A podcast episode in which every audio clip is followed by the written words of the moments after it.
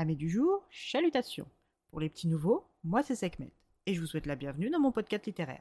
Dans mon émission, je vais tenter trois fois par semaine de vous donner envie de découvrir des livres de tout poil, récents et moins récents. Alors, si ça vous tente, c'est par ici la suite. Aujourd'hui, je vais vous présenter Les Aigles de Zeus de Stéphanie Rivercombe, paru aux éditions Paro et Nautilus. Dans ce roman, nous suivons deux personnages. Le premier est un certain Tristan Taylor, chasseur de trésors.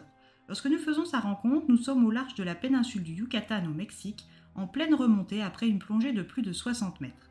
Une fois les différents paliers de décompression passés et ses cheveux rincés à l'eau claire, Tristan inspecte ses trouvailles du jour. Et aujourd'hui, la chasse lui a souri car il a remonté un véritable doublon espagnol. Son enthousiasme est vite balayé par le bruit d'un bateau en approche avec à son bord le mercenaire Juan. Tristan est embarqué de force sur le bateau de Juan pour une destination et un destin incertains. Loin d'être paniqué, Tristan se libère de ses geôliers et leur fait faux bon avec pour seule information la nationalité du commanditaire de son rapt, un Européen. Muni de cette mini-information, il se rend sur l'île de Papagayos où il retrouve sa bonne amie Elena, serveuse dans le bar de la plage.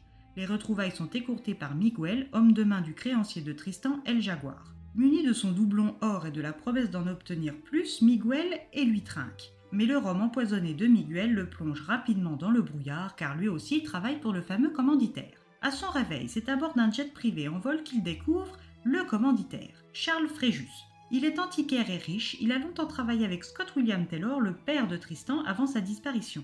Scott, ayant fait la promesse à Charles de lui trouver la pierre d'Omphalos, avant sa disparition, n'ayant pu tenir sa promesse, Charles se tourne tout naturellement vers son fils.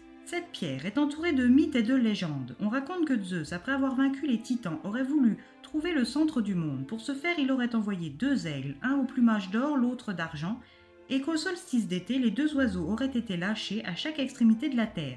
Cette course aurait duré sept jours et le centre du monde aurait été à Delphes. Pour fêter cette découverte, Zeus aurait décroché une étoile de la voûte céleste dans laquelle il aurait enfermé tous les secrets du monde avant de la déposer au cœur de la cité.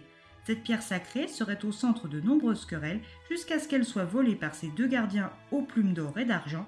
Après avoir retrouvé et puni les dix gardiens, Zeus aurait mis la pierre dans un linge de laine aux propriétés magiques et l'aurait de nouveau cachée aux yeux de tous. C'est donc de cette fameuse pierre que Charles veut s'emparer et pour ça il a besoin de savoir que Scott a transmis à son fils ainsi que de ses talents de voleur. Pour motiver Tristan, Charles lui promet les coordonnées de l'avion écrasé de son père disparu Tristan accepte. Sa mission sera donc de voler un vase canopé lors de l'exposition à la Fondation Saulieu. Parallèlement, nous faisons la rencontre de Cassandra Branchi, lieutenant de police dans l'unité spéciale de lutte contre la criminalité basée au très célèbre 36 quai des Orfèvres.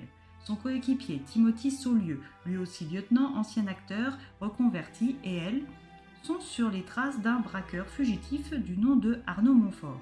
Ce dernier a blessé sérieusement l'épaule de Cassandra lors de son dernier braquage de diamants, rendant sa traque bien plus personnelle pour la jeune femme. Suite à une info, les deux coéquipiers ainsi que deux autres collègues se retrouvent en planque à Montmartre. L'arrestation est un succès, mais un échec du point de vue respect des règles. L'affaire est donc retirée des mains de Cassie. Pour se détendre et surtout parce qu'elle le lui avait promis, Cassandra se rend à la fondation Saulieu pour l'exposition égyptienne organisée par Rémi et Éléonore, les parents de son ami et coéquipier Timothée. À son arrivée, Cassandra ayant oublié son carton d'invitation, se voit refoulée jusqu'à ce qu'un certain John Smith, alias Tristan Taylor, ne l'aide à entrer. Tristan reconnaît Cassandra alors même qu'il ne l'a jamais rencontrée et fait fi de son statut de policière. Tristan joue avec le feu, mais n'est pas inquiet. Le cambriolage commence comme prévu jusqu'à ce que Cassandra ne s'interpose. Ces deux étrangers qui s'attirent mutuellement ont-ils plus en commun qu'une arrivée conjointe sur un photocall? Un passé chargé de mystère est-il en pleine action? La pierre omphalos, mythe ou réalité? Une histoire à mi-chemin entre le roman d'aventure et le roman policier, le tout saupoudré de mythologie. Bref, un combo gagnant pour la lectrice que je suis.